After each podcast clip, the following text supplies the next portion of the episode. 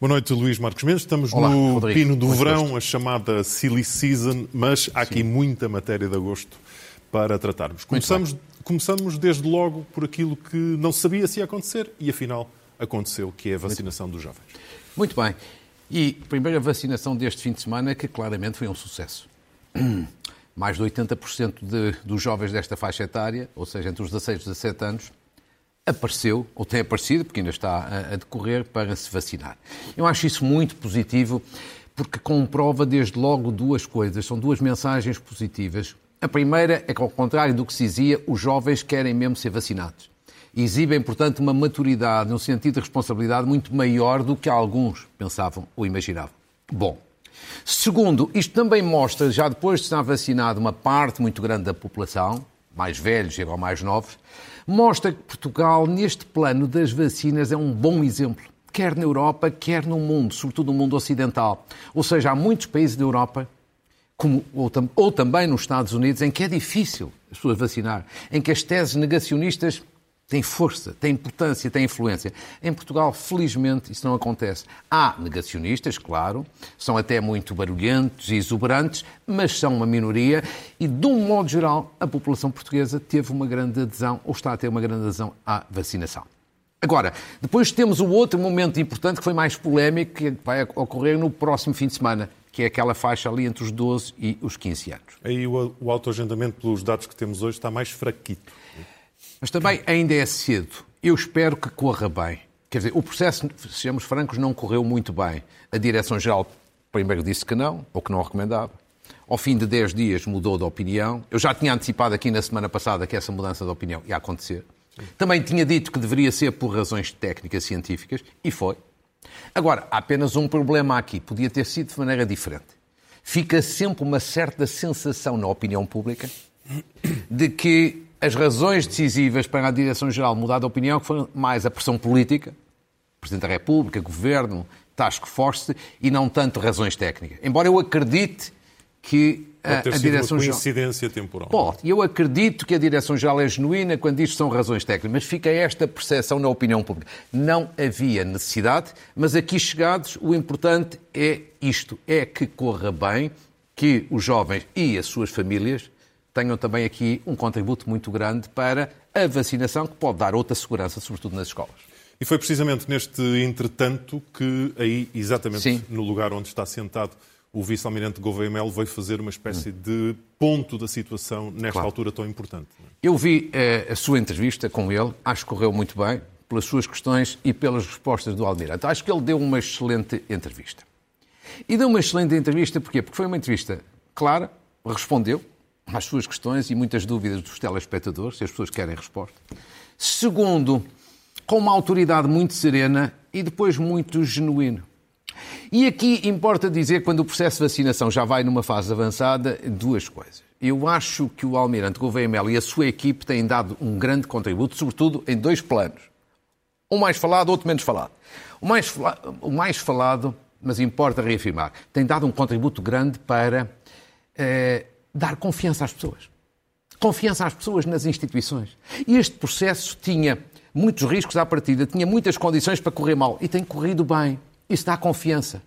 E, portanto, num país que está muito habituado a pouco rigor, pouco profissionalismo, até uma grande descrença, aqui aconteceu o contrário. Aconteceu profissionalismo e tem havido confiança. E é um homem que pesa muito as palavras, uma coisa que eu reparei. é? Exatamente. Eu julgo que ele é muito sensato. E aqui há outro plano menos falado em que ele também tem dado um grande contributo. Para as Forças Armadas. Ele é um distinto membro das Forças Armadas. E esta operação liderada por Gouveia e Mel tem contribuído e muito para reforçar a confiança das pessoas nas Forças Armadas portuguesas, para aproximar os portugueses das suas Forças Armadas, o que também é positivo, muito positivo, porque há sempre uma relação aqui difícil entre os portugueses e as suas Forças Armadas e, portanto, ele tem feito mais pelo prestígio das Forças Armadas que qualquer discurso, qualquer decreto ou qualquer eh, condecoração. Portanto, acho que foi uma ótima entrevista e o trabalho que ele tem realizado e a sua equipe, que é enorme, acho que tem sido um trabalho muito, muito positivo. E de resto, Entretanto, atingimos, a pandemia continua, não é? E chegamos a um número milhão. de um milhão, não é? Exatamente. E é, a oportunidade para, com alguns gráficos, fazermos aqui um breve ponto da, da situação, porque atingimos um milhão de infectados. Atenção que em fevereiro do ano passado, muita gente criticou a Diretora-Geral de Saúde, eu próprio, quando ela falou no cenário de um milhão, e afinal veio a confirmar-se, pode ter tido razão antes de tempo, mas a, a, acabou por ter. Vejamos então de uma forma rápida a pandemia em grandes números, que é este primeiro quadro que temos para apresentar mais de um milhão de casos, como ali, ali se vê. Em matéria de óbitos, 17.500 óbitos. Matéria de recuperados, 940 mil. Testes, que são sobretudo testes PCR e antigênio, 15 milhões e 900, quase 16 milhões. E, em matéria de vacinas, até ao momento, dados de hoje, 13 milhões e meio. Isto é, no fundo, a pandemia em grandes números. Só uh, deixe-me só fazer este, este reparo para quem esteja neste momento a ligar o televisor claro. não se assustar. Estamos a falar do total da pandemia. Estamos seja, a falar desde exatamente desde pandemia, março de um do ano, ano passado meio, um até hoje, até ao dia de hoje. Vamos ver agora um quadro que é muito curioso, muito, muito curioso e que levanta duas ou três questões muito interessantes, que é por regiões. Infecções por um lado, óbitos por outro. E, portanto, temos ali, pelas várias regiões, o número de infecções, o número de casos e depois, entre parênteses, o número de óbitos. Hum. O que é que se pode tirar daqui são três conclusões interessantes. Na relação, no rácio entre infectados e óbitos, qual é a melhor região do país? Os Açores. Ou seja, em função do número de infectados e no número de óbitos, é aquela região do país que tem menos óbitos por infectados. Depois, qual é a pior região? Ou seja, que tem mais óbitos em função do número de infectados? O Alentejo. Talvez aqui o envelhecimento da população que se nota muito no Alentejo contribua para isso. E depois há um caso curiosíssimo que eu acho que as autoridades deviam aprofundar e explicar, que é a diferença entre a região norte e Lisboa e Val do Tejo. Como ali se vê, em matéria de infecções não há praticamente diferença. No norte e Lisboa e Val do Tejo, o número de casos de infectados foi praticamente o mesmo. É uma diferença pequeníssima. Mas depois, em matéria de óbitos, o norte tem menos 2 mil que Lisboa e Vale do Tejo. Tem muito menos comparado com a relação com o número de infectados. E por isso aqui vale a pena perguntar, porque é uma diferença significativa. Aqui não parece ser um problema de envelhecimento da população, é o quê? É um problema da organização dos serviços de saúde?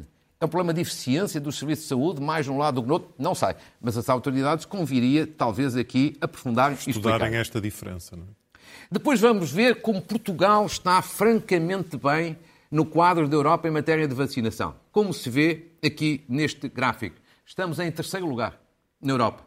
À nossa frente só Malta e a Dinamarca. Porque as letras estão pequeninas, eh, convém dizer é. que somos aquela, uh, aquela somos coluna aquela... vermelha, vermelha dos 74%. Exatamente. É? 74%, coluna vermelha em terceiro lugar, à frente de grandes países como a Alemanha, a França, a Espanha e muito melhor que a média europeia, que é aquela coluna ali a verde. Portanto, estamos francamente bem, comprova tudo aquilo que temos dito. Em quarto lugar, o estado da vacinação, ou seja, por números, eh, ao dia de hoje, quer primeira dose, quer vacinação completa. Já temos, com pelo menos uma dose, 75%, 74,9%. E com vacinação completa, duas doses, ou então a Janssen com uma dose, já temos na prática dois terços. 65,3% é dois terços. É muito, muito importante, um belo ritmo de vacinação. Objetivos agora para as próximas semanas, que é o quadro que temos a seguir. Os dois objetivos essenciais. Em 1 de setembro, as previsões apontam para atingir 85% dos, dos portugueses com pelo menos uma dose. E na primeira semana de setembro, 71% dos portugueses com a vacinação completa. Quando atingimos estes valores, os nossos níveis de confiança e de segurança vão ainda ser reforçados. Isto é muito bom. E, e também é importante para a imunidade de grupo, sendo que o claro. próprio vice-almirante disse que a fasquia, entretanto, tinha subido. Não é? é a fasquia, mas está mais próximo, digamos Sim. assim, de o atingirmos. E, finalmente, um, uh, aqui agora um gráfico diferente, que é a solidariedade uh, internacional. Portugal tem feito, como o Almirante Resto já referiu publicamente, algumas doações de vacinas. Sim. Sobretudo a estes países que aqui estão. São os países de língua portuguesa. Os Palopes e Timor-Leste. E este é o, é o, o dado novo para apresentar. 12 mil doses doadas, oferecidas, portanto, a São Tomé e Príncipe e a Timor-Leste, 24 mil à Guiné-Bissau, 48 mil a Cabo Verde, 50 mil quer a Moçambique, quer a Angola. eh, e até com o pormenor também, também vendemos 15 mil a Andorra, mas aqui, aos países de língua portuguesa, é um gesto que não é um gesto de caridade, é um gesto de cooperação e de solidariedade. E tanto quanto eu sei, ainda vão ser doadas mais até um limite de 3 milhões de doses. E, portanto, acho que isto é muito interessante. Numa palavra, eu diria que ainda é cedo, Rodrigo, se me permite, para fazer um balanço final, evidentemente, da claro. pandemia. Mas nesta altura em que está toda a gente a fazer um bocadinho de balanço, eu diria que há, claro, houve coisas negativas, né? a comunicação oficial muitas vezes falhou, houve avanços e recuos, mas eu acho que, que, sobretudo, há três aspectos muito positivos. Uma, no plano político, uma boa cooperação entre Presidente da República e Governo, e isso dá confiança às pessoas. No plano da saúde, dedicação e competência inexcedíveis dos profissionais de saúde, magnífico.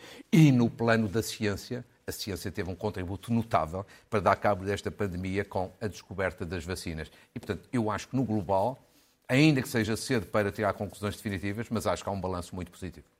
Entrevistas esta semana. Tivemos a do vice-almirante Gouveia Mel aqui no Jornal Sim. da Noite, mas também tivemos uma entrevista do primeiro-ministro ao Expresso, onde naturalmente muito falou sobre Sim. a pandemia, mas também falou sobre a remodelação, que, Sim. apesar de muitos palpites, não vai acontecer nada, não é? Não, eu tinha dito aqui uma vez consigo, ainda em Sim. julho, que achava que o Primeiro-Ministro remodelaria só depois das autárquicas, embora eu pessoalmente acho que ele devia fazê-lo mais cedo. Portanto, é, é, é, a minha opinião, mas, mas não me surpreende muito que deixe para, para mais tarde. E, sobretudo, as pessoas perguntam, mas se nas sondagens os portugueses dizem que o governo está cansado, está esgotado, porquê é que o Primeiro-Ministro não remodela?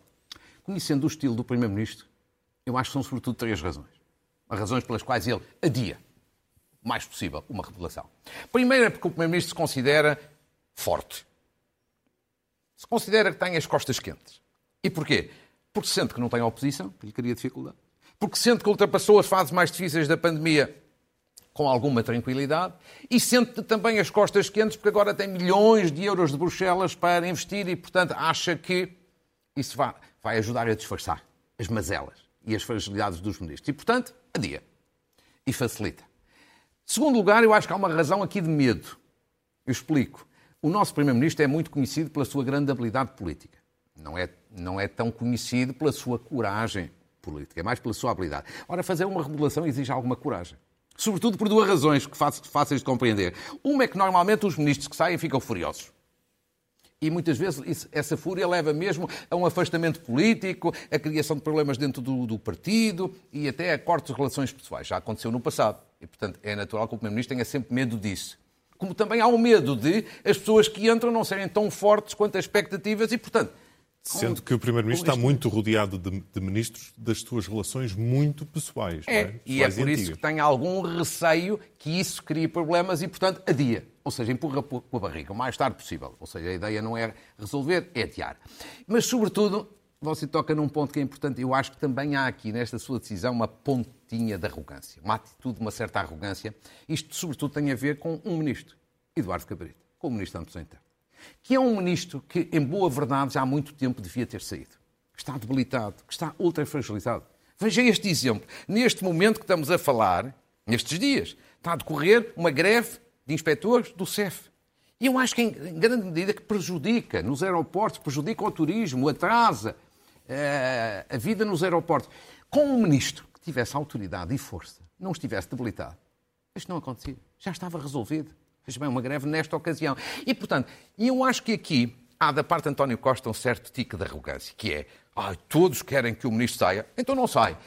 Eu acho que aqui António Costa faz mal, porque fica um bocadinho a ideia que Eduardo Cabrita não sai. Porquê? Porque é amigo pessoal do Primeiro-Ministro. Parece que tem lugar cativo por ser amigo do Primeiro-Ministro. Isto não é aceitável, sobretudo num ministro que na prática já não governa. Mas voltando, voltando à sua ideia inicial, também, também o pode, pode dar-se ao luxo de não o fazer porque vai espreitando as sondagens e o PSD não, é. não, não, se aproxima nem. Com certeza. E essa, essa é talvez a razão mais decisiva. O Primeiro-Ministro sente que está forte e que tem as costas quentes porque não tem oposição. Agora, vai ter um problema no futuro. Vai ser quase impossível não remodelar mais semana, menos semana, mais mês, menos mês. E quanto mais tarde o fizer, pior. Por uma razão muito simples. É que se já é difícil hoje encontrar pessoas de prestígio, de qualidade e de credibilidade para entrarem para um governo, quanto mais próximo do fim do e mandato fim do governo, é? pior, porque as pessoas dizem, então vou agora entrar quando o governo está para acabar. E quando se diz que em 23 o Primeiro-Ministro se vai embora, quanto mais tarde, pior. Mas ele é que sabe. Mas temos que voltar, a, a, de facto, a Eduardo Cabrita, porque tem sido um avolumar de, de casos, Sim. de polémicas, que eventualmente noutros anos e com outros ministros aquilo ao segundo e ao terceiro já teria caído. Sim. Mas há um que, que, que se destaca à, à, à, frente da cara dos portugueses, que é a grande pergunta, a que velocidade seguia Sim. o carro onde o senhor ia sentado naquele mais acidente. Ainda, é? Eu acho que tem toda a razão e mais, com mais este aditamento. Na próxima semana faz dois meses já que ocorreu esse célebre acidente. E eu acho que a maior parte das pessoas faz esta pergunta: é a velocidade aqui é o carro? E eu acho que o ministro devia dar essa explicação. Ou então exigir que as autoridades dessem essa explicação. E, e, isto levanta um problema sério. Primeiro, isto não é um segredo de Estado. Não é um segredo de Estado. Uma pessoa dizer se estava a cumprir a lei ou não estava a cumprir a lei é normal. Sobretudo uma figura pública. Uma figura pública tem mais exigências que uma pessoa normal. É mais fiscalizado, é mais cortinado, devia responder. E acho que isto também é um problema para a GNR, que está a fazer esta investigação. O ministro é parte interessada. Esta investigação incomoda. A GNR é tutelada pelo ministro. Se a GNR não conclui com alguma rapidez esta investigação, passa a haver também uma suspeita sobre a GNR. A suspeita de que está a proteger o ministro. Justo ou injustamente cria-se esta suspeita. E, portanto, falta dar aqui esta explicação. Como também Deixe-me acrescentar, não é apenas o caso do acidente que vitimou uma pessoa. Por exemplo, o caso do CEF, da morte ainda daquele cidadão ucraniano. Uma situação gravíssima. Já houve responsabilidades criminais, inspectores que foram condenados. Muito bem, decisão dos tribunais. Soube esta semana responsabilidades disciplinares. Um diretor do CEF foi expulso da função pública por esta razão. E as pessoas no meio disto dizem, então, responsabilidades criminais. Muito bem. Responsabilidades disciplinares? Com certeza. Então e as responsabilidades políticas? Ou seja, a água da responsabilidade vai subindo, não é? Com Para certeza. cargos ainda maiores. Daqui a pouco só falta, de facto, o ministro, que parece que não tem nada a ver com isto. Claro. Parece que nunca tem a ver com nada, quando em situações desta natureza há responsabilidades políticas. Porquê? O Estado falhou. E quem representa o Estado? O ministro. E quem, portanto, deve assumir responsabilidades políticas? Ou admissão ou por lugar de já aqui, já aqui falámos do caso de Jorge Coelho num caso, o caso de Jorge Coelho dramático que estava apenas era o ministro errado no, no tempo errado Exatamente. e demitiu-se. Mas assumiu a responsabilidade. Claro. E o que é engraçado normalmente é que as pessoas usam o caso de Jorge Coelho para o elogiar, mas depois fazem, na prática, exatamente o contrário do que fez Jorge Coelho. Claro. Enfim. Entretanto, há uma picardia do, do Primeiro-Ministro, não com Rui Rio, não com o PCP, não com o Bloco de Esquerda, mas com André Ventura. Porquê? Porque, é que, porque é que o Primeiro-Ministro está picado? E eu... Se dá ao, ao, trabalho de se picar com André Ventura? Eu acho que tem mais... Eh... Parece uma brincadeira, parece uma coisa de pormenor. Tem mais importância do que se pensa. Rapidamente, para as pessoas perceberem do que é que estamos a tratar. André Ventura foi infectado com Covid. A seguir, veio a saber-se que não, não quis ser vacinado. O Primeiro-Ministro, na entrevista ao Expresso, mete-se com ele. Uma coisa um bocadinho surpreendente mete-se com ele, ele não é o líder da oposição, mete-se com ele a provocá-lo, ele já deve estar arrependido. Claro que André Ventura, a seguir, respondeu. Antes de chegar ao Primeiro-Ministro, deixe-me dizer que eu acho que André Ventura, eu, eu acho que não surpreende esta ideia dele não ter sido vacinado, porque ele pertence, digamos assim, a uma família política que por essa Europa fora e também nos Estados Unidos é um bocado negacionista. Foge à ideia das vacinas. Aqui a novidade é outra, que André Ventura nunca tinha dito isto. Ou seja, André Ventura é uma espécie de negacionista atípico, ou seja, quer agradar a gregos e troianos. Para dentro do partido, ele não quer nada com as vacinas. Mas como milhões de portugueses têm aderido à vacinação, ele também não quer ficar mal, também quer ser nunca simpático. Nunca quis hostilizá-los. Ele nunca tinha dito isto. E, portanto, é aqui um negacionista que quer agradar a todas as partes, para não perder votos. Agora, a sua questão é, é interessante que é, mas porquê é que o Primeiro-Ministro resolveu meter-se com ele? Mas porquê? Eu acho que não é por acaso, nem é uma gafe, é de propósito é que no momento em que António Costa valoriza o Chega, enfraquece o PSD. É que no momento em que António Costa valoriza André Ventura, diminui Rui Rio. É como quem diz, o líder da oposição, com quem eu estou a falar, é André Ventura e não é Rui Rio. Portanto, isto não acontece por acaso. Embora me pareça que é um bocadinho um exemplo da pequena política, da política mais mesquinha, dividir, mas corresponde... dividir para reinar, não é? É, exatamente, mas corresponde a uma nova estratégia mais recente política da parte do Partido Socialista, que é o mais possível puxar pelo Chega, embora esteja nos antípodas da ideia, evidentemente, valorizá-lo, dar-lhe estatuto, dar-lhe importância, dar-lhe visibilidade e dessa forma enfraquece e diminui o líder da oposição. É como quem diz, Ventura, o líder da oposição. E enerva Rui, Nada acontece por acaso na E política. enerva Rui Rio. Exatamente. no- no- por esse caminho. Nem mais. Vamos eh, terminar com aquele que é, sem dúvida, a notícia mais fresca, infelizmente, e que mereceu Sim. grande destaque neste Jornal da Noite, que é eh, o que se está a passar no Afeganistão. É uma espécie Ah. de o tempo que voltou eh, para trás e voltamos a um ponto onde É. estávamos há, há 20 anos. Eu acho que a situação nos últimos dias agravou-se imenso. A situação hoje atingiu proporções, com a entrada dos talibã em, em, em Cabul. E eu acho que isto pode ser um enorme desastre. E é um desastre para a comunidade internacional no seu conjunto. Eu detecto aqui pelo menos três consequências sérias. Primeiro, é que pode ser voltar a fazer do Afeganistão um santuário do terrorismo internacional. É preciso recordar às pessoas que a intervenção dos Estados Unidos e da NATO no Afeganistão há, vários, há muitos anos foi em grande medida porquê? Por causa do ataque às Torres Gêmeas, no 11 de setembro de 2001. E, ou seja, parece que 20 anos depois voltamos ao mesmo. Ou seja, que foram 20 anos perdidos. E que o Afeganistão pode voltar a ser um santuário do terrorismo. Isto é muito mau para o mundo e, sobretudo, para nós, para o mundo ocidental. Segundo, pode ser um problema também sério para a Europa, porque pode ser aqui uma crise migratória. Não tenha uma dúvida com estes problemas, com violência que inevitavelmente vai existir por parte dos talibãs, sobretudo nas mulheres. Nas mulheres é, são tratadas como verdadeiras escravas e, evidentemente, que muitos africanos vão sair do país.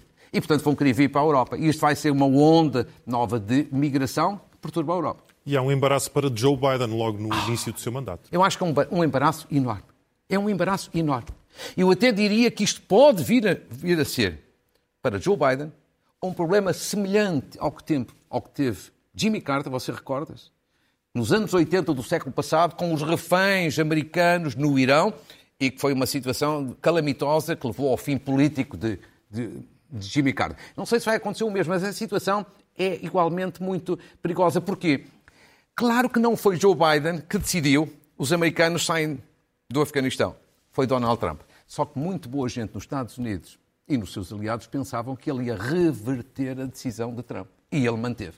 Segundo, Joe Biden falhou, nas suas previsões. Ainda há pouco tempo tinha dito que não iria acontecer nada de grave no Afeganistão. Aconteceu em menos tempo do do que se imaginava. E, portanto, Joe Biden, que até estava a ter um mandato muito positivo, que era no plano da economia, do combate à pandemia, tem aqui um problema sério e nós, mundo ocidental, podemos ter um problema igualmente seríssimo do ponto de vista da segurança, do ponto de vista das migrações e, evidentemente, com problemas de falta de coesão dentro dos aliados. E apontam a Joe Biden uma, uma, uma inacreditável eh, ingenuidade de política internacional nesta, É. nesta altura. Sem, sem esquecer que o Afeganistão, como se vê há muitas décadas a esta parte, é um, é um problema sério para todas as grandes potências. Já foi há muitos anos com os ingleses, Os russos depois com os russos, e agora é um problema sério para os é um americanos. país inconquistável. Muito bem. Eh, Temos que vamos, concluir, temos, é? temos que terminar e vamos já às notas finais, que Muito são bem. São muito, são muito rápidas. Uma saudação ao Ministério da Educação por ter publicado atempadamente as listas de colocação de professores. Acho que é um bom exemplo. Uma saudação também ao Ministério da Educação, mas aqui alargando também, que é mais importante, aos professores, aos pais, os encarregados de educação, por causa da taxa de abandono escolar, que é sempre um calcanhar daqueles. Pois bem, o INE divulgou esta semana, segundo trimestre deste ano, a taxa de abandono escolar precoce está nos 6,5%. Isto pode, para as pessoas pode parecer muito ou pouco. Não, mas se eu disser que há 20 anos, há 20 anos, em 2002, quase 20 anos, estava em 45%, vê-se bem que estamos num mínimo histórico. Isto é uma grande notícia. E, finalmente, a concluir, eh, uma saudação ao ciclismo português que está em alta.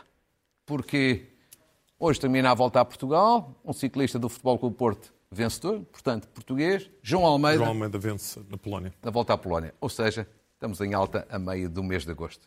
Luís Rodrigo. Marcos Mendes, eh, vamos eh, despedir-nos e desta vez por um período de 15 dias voltará aqui Sim. ao Jornal da Noite no próximo dia 29. 29. Então, continuação Muito gosto. boas férias. Muito obrigado.